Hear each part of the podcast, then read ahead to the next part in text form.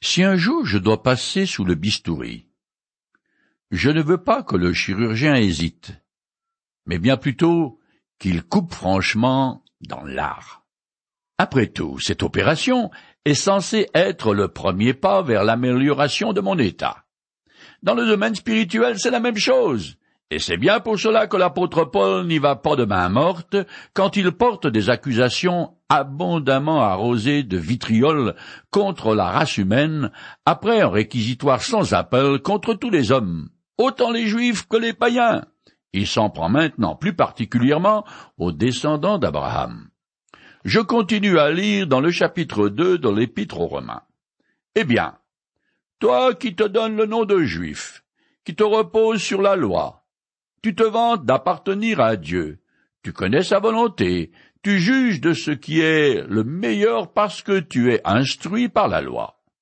Tu es certain d'être le guide des aveugles, la lumière de ceux qui errent dans les ténèbres, l'éducateur des insensés, l'enseignant des enfants. Tout cela sous prétexte que tu as dans la loi l'expression parfaite de la connaissance et de la vérité. Romains chapitre 2, les versets 17 à 20. Paul a déjà eu les Juifs dans le collimateur, même s'il ne les a pas nommés. Maintenant, il enlève les gants et s'adresse directement à ceux qui sont non seulement fiers d'être de la race d'Abraham, mais qui sont aussi imbibés d'un fort sentiment de supériorité envers les païens. Paul énumère les dons que les Juifs ont reçus. Son nom glorieux de Juif, la loi, signe manifeste de la faveur divine, sur laquelle cependant il croit pouvoir se reposer avec complaisance sans avoir à la mettre en pratique. Le troisième don est l'Éternel lui-même, dont le Juif se glorifie, car il sait qu'il invoque le seul vrai Dieu. C'est vrai que les Juifs ont beaucoup de privilèges par rapport aux autres peuples, mais cela implique aussi davantage de responsabilités. Entre l'enseignement qui leur a été donné quand ils étaient enfants et la lecture régulière de la loi dans les synagogues, les Juifs reçoivent une instruction très complète sur l'Éternel, leur Dieu et ses exigences. Il s'ensuit qu'ils possèdent véritablement la connaissance de la vérité et la capacité de distinguer le bien du mal. Mais ils se font une fausse idée de leur relation avec Dieu et sont devenus de pauvres guides, de faibles lumières et de piètres docteurs pour les païens. Toi donc, qui enseignes les autres, tu ne t'enseignes pas toi-même. Tu prêches aux autres de ne pas voler, et tu voles. Tu dis de ne pas commettre d'adultère, et tu commets l'adultère. Tu as les idoles en horreur, et tu en fais le trafic. Tu es fier de posséder la loi, mais tu déshonores Dieu en y désobéissant. Et ainsi, comme le dit l'Écriture à cause de vous, Juifs, le nom de Dieu est outragé parmi les païens. Romains chapitre 2 versets 21 à 24. Paul reproche aux Juifs de faire le trafic des idoles, littéralement de piller le temple. Il fait allusion au brocantage frauduleux par lequel les Juifs accaparent les objets précieux consacrés aux idoles des temples païens. C'est de ce trafic que proviennent une partie des richesses du peuple juif. Le problème n'est pas que les Juifs se vantent de privilèges illusoires, mais qu'ils pratiquent ce qu'ils reprochent aux païens. Ils sont coupables d'hypocrisie. Le Juif qui se vante de ses privilèges, mais transgresse la loi, ne se trouve pas dans une situation plus favorable que le païen face au jugement de Dieu. Paul cite une parole du prophète Ésaïe, chapitre 52, verset 5, pour condamner ses compatriotes. À cause de leur conduite, le nom de Dieu est blasphémé parmi les païens, parce que ces derniers croient que Dieu approuve les abominations commises par les Juifs. Ézéchiel, chapitre 36, les versets 20 à 23. D'un côté, les Juifs se vantent de posséder la faveur de Dieu, et de l'autre, ils rejettent ses exigences morales. Cette contradiction provoque le mépris du Seigneur par les païens. Telle est la redoutable conséquence des infidélités de ceux qui disent être le peuple de Dieu. Voilà un avertissement pour tous les chrétiens.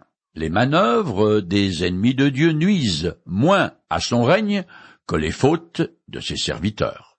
Je continue. Assurément, être circoncis a un sens, à condition d'observer la loi. Mais si tu désobéis à la loi, être circoncis n'a pas plus de valeur que d'être incirconcis. Romains chapitre 2 verset 25. Littéralement, Paul écrit, Si tu es transgresseur de la loi, ta circoncision est devenue un prépuce. En d'autres mots, un Israélite qui n'observe pas la loi est semblable à un païen. Et le rite juif de la circoncision ne sert à rien. Il faut savoir que dans leur argot, les Juifs appelaient les païens prépuces, et que ce n'était pas très élogieux. La circoncision était le signe de l'alliance conclue par l'Éternel avec Abraham, puis plus tard avec Israël. Ce rite était un gage de bénédiction, mais à condition qu'il soit accompagné d'une obéissance venant du cœur. En fait, Déjà dans l'Ancien Testament, les prophètes enseignent que les Juifs circoncis qui enfreignent la loi se mettent sur la touche. Ils s'excluent eux-mêmes du peuple de Dieu auquel ils appartiennent de naissance. Et bien qu'ils portent le signe extérieur de l'alliance, ils deviennent semblables aux païens. Jérémie chapitre 9, les versets 25 et 26. Je continue le texte. Mais si l'incirconcis accomplit ce que la loi définit comme juste, cet incirconcis ne sera-t-il pas considéré comme un circoncis? Et cet homme qui accomplit la loi sans être physiquement circoncis te jugera, toi qui désobéis à la loi tout en possédant les Écritures et la circoncision. Romains chapitre 2 les versets 26 et 27. Ici, Paul lance un gros pavé dans la mare juive parce qu'il place les païens au même niveau que les Israélites.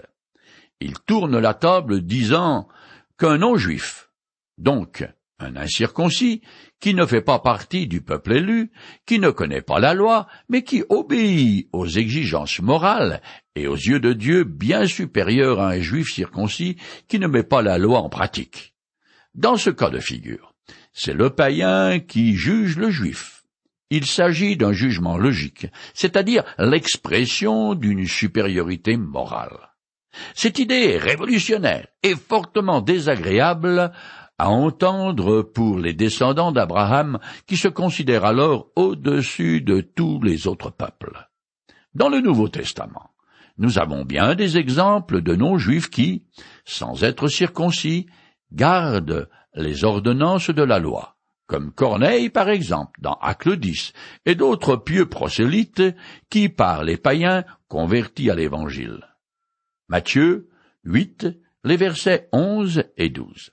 La circoncision n'est qu'un symbole, un peu comme la bague que porte une femme mariée. Mais si elle commet un adultère, elle déshonore le mariage et alors sa bague perd tout son bon sens.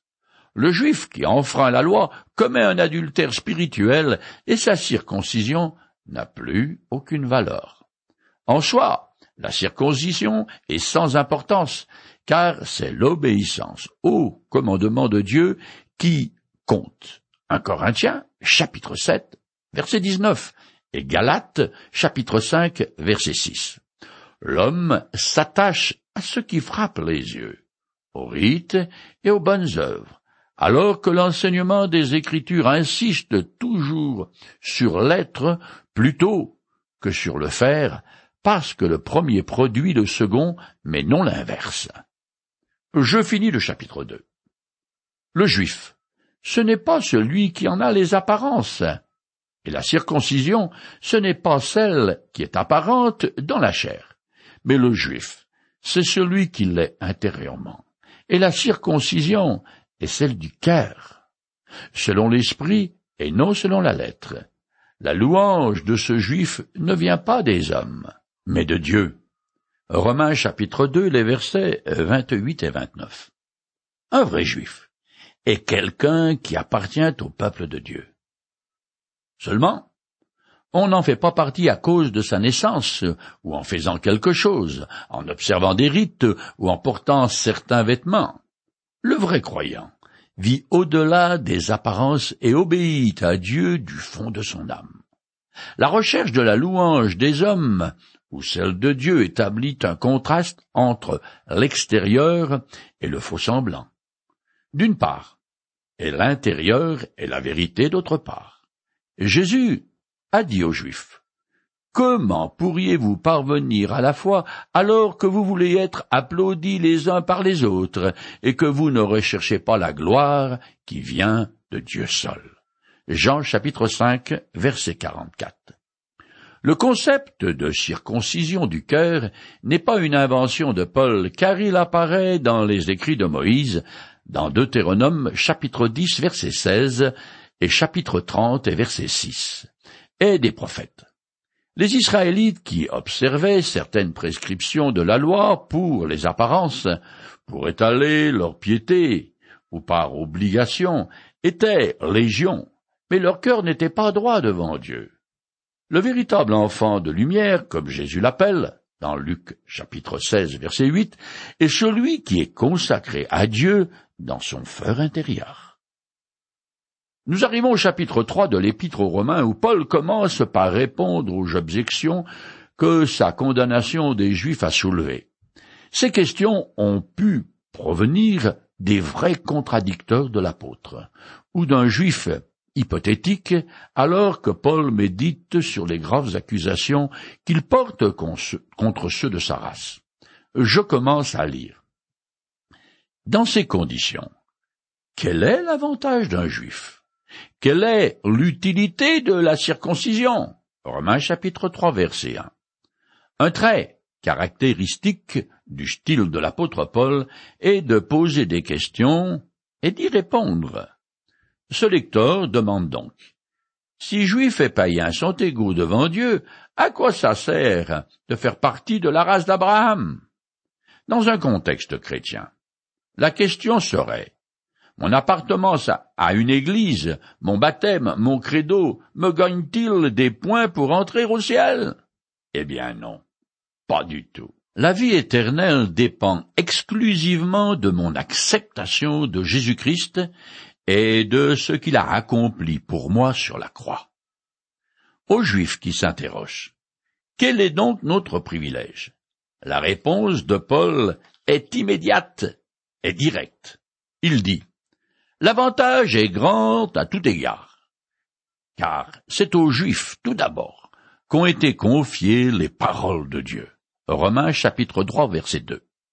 Les avantages du peuple juif sont multiples. Paul ne mentionne ici que le premier et le plus important. Il en indiquera d'autres plus loin dans l'épître. Ce sont aux Juifs que furent confiées les révélations divines, c'est-à-dire les commandements de Dieu et les promesses, surtout les prophéties concernant l'établissement de son règne et le salut du monde. De plus, l'influence religieuse et morale de la loi de Moïse s'étend à toutes les sphères de la vie courante. Cependant, les premières promesses de l'Éternel qui concernent les Juifs ont déjà été faites à Abraham, puis à ses descendants directs, et enfin à tous les Israélites. Ces promesses appartiennent donc au peuple juif en propre, et beaucoup d'entre elles ne se sont pas encore accomplies. Il est intéressant de remarquer que l'Ancien Testament ne contient pas le moindre trait de plume annonçant l'Église en tant qu'institution. Par contre, il prédit de manière répétée l'établissement d'un royaume dans lequel Israël conservera sa distinction nationale et sera à la tête des nations. Les évangiles parlent assez peu de l'Église, mais beaucoup du royaume à venir. Israël n'est pas l'ombre de l'Église, mais sa base est Jésus et sa fondation. Une partie d'Israël en tant que peuple a encore un grand avenir dans le plan de Dieu. Je continue le texte. Que faut-il dire alors si certains leur ont été infidèles? Leur infidélité anéantira-t-elle la fidélité de Dieu? Loin de là. Il faut que Dieu soit reconnu comme disant la vérité et tout homme qui s'oppose à lui comme menteur. car il est écrit, Tu seras toujours reconnu juste dans tes sentences, et tu seras vainqueur lorsque tu juges. Romains chapitre 3, les versets 3 et 4. Paul répond à l'objection suivante. Si les Israélites ne sont sauvés que s'ils croient, Dieu ne tient plus compte de ses promesses. En réalité, la plupart des Juifs n'ont jamais vraiment cru aux promesses de Dieu, se privant ainsi de la grâce de Dieu. Mais l'infidélité d'Israël n'annule pas les garanties que l'Éternel a données à Abraham et à ses descendants. La rupture d'une alliance par l'infidélité de l'une des parties ne met pas en question l'honneur de l'autre, et Dieu demeure fidèle malgré l'incrédulité des Juifs qui, en tant que nation, ont rejeté Jésus comme leur Messie. Paul développera ce thème plus loin dans cet épître. L'échec du peuple élu n'affecte pas les promesses ou le plan de Dieu. Ainsi, Jésus est venu comme promis. Il est devenu l'agneau de Dieu comme cela était prophétisé. Il est ressuscité et il reviendra comme il l'a lui-même affirmé. De plus, depuis que la nation d'Israël existe, il y a toujours eu un petit reste d'hommes et de femmes fidèles à l'Éternel, jusqu'à Marie et Joseph, les parents de Jésus. La justice de Dieu sera manifestée par la condamnation des Juifs incrédules, et sa fidélité le sera par ceux qui auront part au bénéfice de l'alliance. Je continue le texte. Mais si notre injustice contribue à prouver que Dieu est juste, que trouverons-nous à dire? Dieu n'est-il pas injuste quand il nous fait subir sa colère? Bien entendu, je, je raisonne ici à la manière des hommes. Dieu injuste? Loin de là. Autrement, comment Dieu pourrait-il juger le monde? Romains chapitre 3, les versets 5 et 6. Paul continue son argumentation avec de nouvelles questions qui relèvent d'un sophisme subtil. La première est Si mon injustice met en valeur la fidélité infinie de Dieu, a-t-il encore le droit de me juger?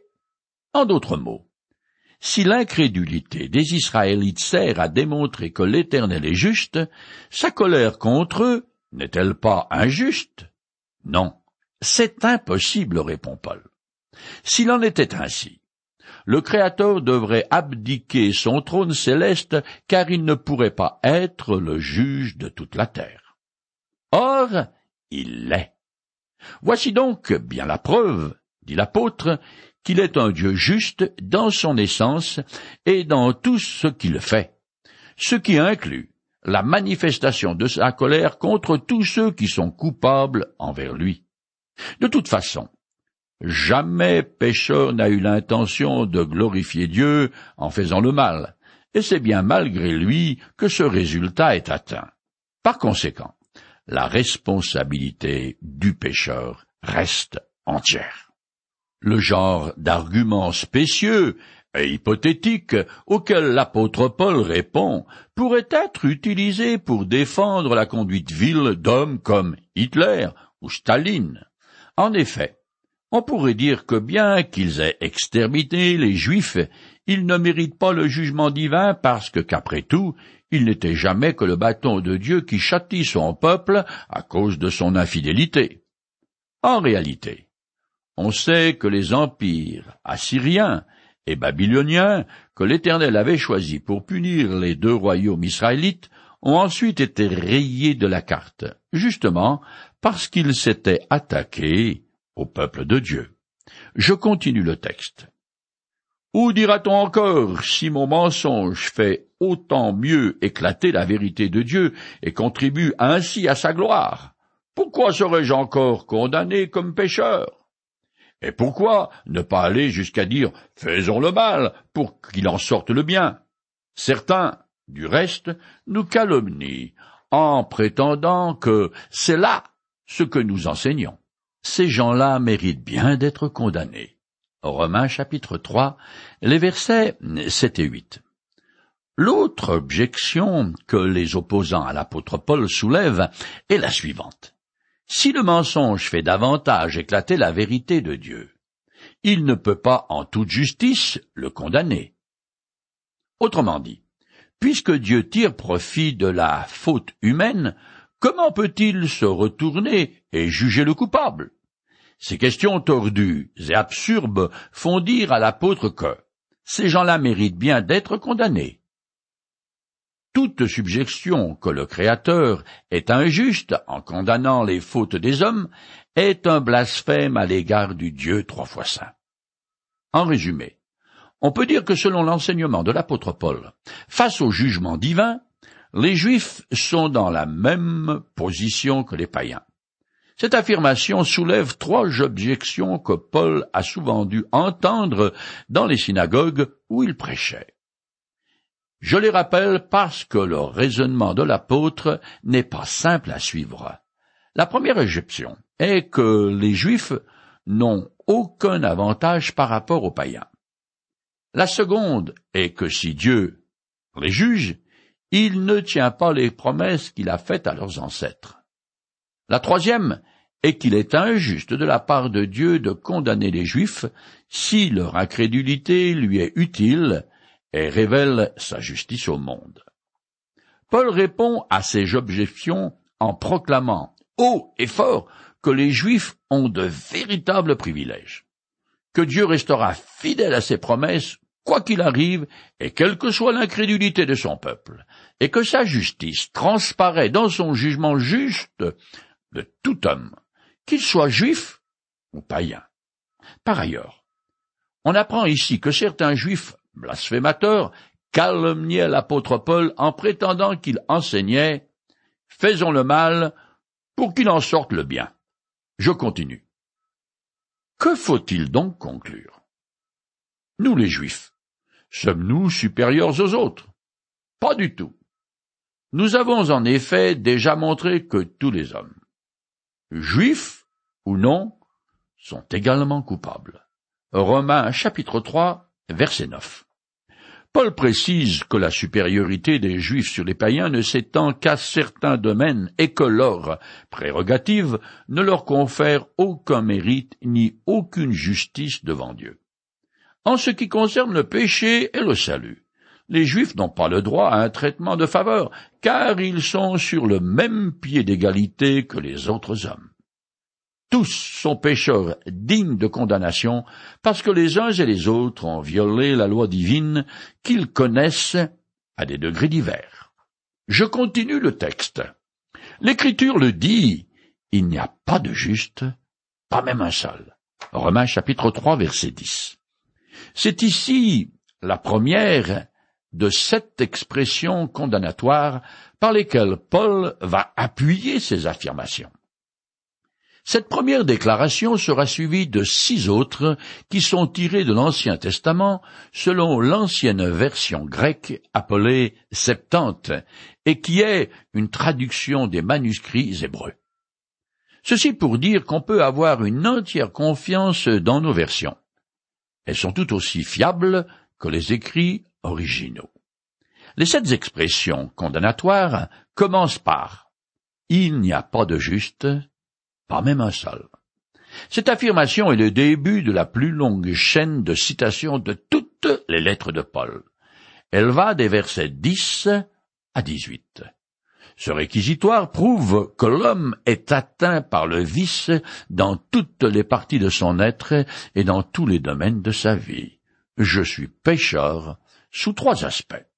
Premièrement, parce que je commets des fautes. Deuxièmement, parce que c'est dans ma nature, je suis né révolté contre mon Créateur. Troisièmement, et ça c'est déjà plus difficile à digérer, parce que je descends d'Adam. La désobéissance de mon premier ancêtre m'est imputée au niveau légal. Cette maladie spirituelle que les textes sacrés appellent le péché atteint tous les hommes mais elle ne s'exprime pas avec la même intensité car tout le monde n'a pas le diable au corps. Cependant, aux yeux de Dieu, il n'y a pas un seul être humain qui soit absolument juste. Or, il faut être parfait, sans l'ombre de la moindre tâche, pour entrer dans la présence de l'Éternel et de sa gloire. Comme je ne peux strictement rien faire pour devenir juste, dans sa grâce, Dieu m'offre gratuitement le salut qui consiste à ôter mes fautes et à me revêtir d'un vêtement blanc de la justice du Christ. Cependant, ce don est à prendre ou à laisser. Dieu ne me force pas à l'accepter, et je peux le refuser. Le point de vue du Créateur est le suivant. C'est mon univers. Et tu vis sur ma planète. Tu profites de mon soleil, de mon eau, de mon oxygène. J'ai tout un programme pour ce monde et pour toi. J'ai aussi conçu un plan de salut qui est en accord avec ma nature et mon caractère. Tu es un pécheur, mais je veux te sauver et te donner la vie éternelle parce que je t'aime. Et à mes yeux, tu as de la valeur. À toi de l'accepter ou de la rejeter. La balle est dans ton camp.